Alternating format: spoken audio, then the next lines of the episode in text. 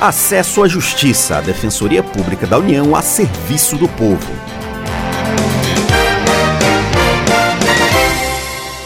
Olá, ouvinte, tudo bem? Eu sou Ademar Rodrigues e estou aqui com o colega Diego Câmara. Tudo bem, Diego? Olá, Ademar. Olá, ouvinte. Nesta edição, a gente vai falar sobre os direitos de um trabalhador exposto a ruídos. Algumas pessoas trabalham em condições que prejudicam a saúde, como é o caso de quem opera uma britadeira que faz muito barulho. Com o tempo, o ruído pode fazer a pessoa perder parte da audição ou até deixá-la surda. Quando o cidadão trabalha com carteira assinada e consegue comprovar a exposição aos ruídos, pode ter alguma compensação na hora de se aposentar. A defensora pública federal Patrícia Betim Chaves fala mais sobre isso. O ruído ele é considerado um agente nocivo físico, né, que pode gerar direito à aposentadoria especial ou a conversão do tempo com um acréscimo para fins de aposentadoria por tempo de contribuição. A aplicação dos limites ou níveis de ruído é sempre regida pela norma vigente à época dos fatos em que o trabalhador prestou a atividade. Ou seja, a pessoa pode se aposentar mais cedo, como disse a defensora, se ela foi exposta a ruídos no ano de 1997, por exemplo, vai ter direitos de acordo com a regra que valia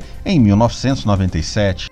É bom prestar atenção nisso, pois as regras mudam de tempos em tempos. A defensora Patrícia Chaves dá mais detalhes. Até março de 1997, todo trabalhador que estava exposto a ruído superior a 80 decibéis, a atividade dele era enquadrada como especial. A partir de 6 de março de 1997 até novembro de 2003, essa exposição ao ruído tinha que ser superior a 90 decibéis. E a partir de janeiro de 2004, essa exposição ao ruído tem que ser acima de 85 decibéis. Então, hoje, pela legislação, para essa atividade ser considerada especial, ela tem que ser superior a 85 decibéis. Decibel é a medida usada para saber a altura de um som. O trabalho tem que ser realizado sob exposição ao ruído de forma habitual e permanente. Ou seja, para ter direito à aposentadoria especial, a pessoa tem que estar trabalhando perto de um barulho alto o tempo todo.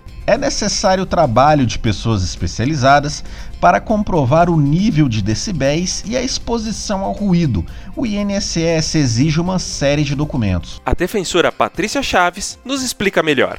Para comprovar especificamente o agente nocivo ruído, sempre vai ter que ter um laudo técnico, que a gente chama de PPP, que é o perfil profissiográfico previdenciário. Esse laudo é elaborado por médico ou engenheiro de segurança do trabalho. A empresa deve fornecer isso para o trabalhador. E além disso, o laudo técnico de condições ambientais do trabalho, que a gente chama de LTCAT. Se você trabalha de carteira assinada, tem o direito de pedir estes documentos para a empresa.